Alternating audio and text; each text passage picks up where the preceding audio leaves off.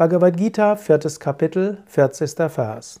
Krishna spricht, der Unwissende, Ungläubige, Gläubige und Zweifelnde geht zur Zerstörung. Weder diese Welt noch die andere und kein Glück gibt es für den Zweifelnden. Manche Menschen verzehren sich in Zweifeln und du kannst selbst überlegen, wie häufig gehe ich den Zweifeln nach. Natürlich sollte man nicht Dinge blind glauben. Viele Menschen fallen, weil sie so leichtgläubig und naiv sind, Menschenfängern zum Opfer. Es gibt so viele Scheinheilige. Deshalb zu Anfang des Weges stelle Fragen, schaue, ist das, was dieser Lehrer lehrt, wirklich klassische Lehren?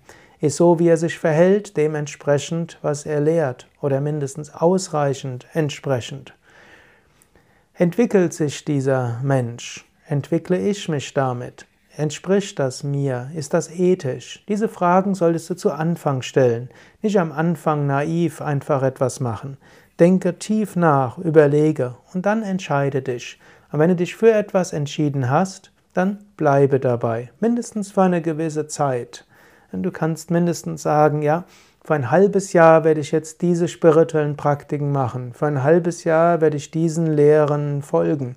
Danach kann ich es wieder überlegen. Oder wenn der ein halbes Jahr zu lang ist, sage, diesen Monat werde ich das jetzt mal machen. Und nach einem Monat entscheide dich von neuem.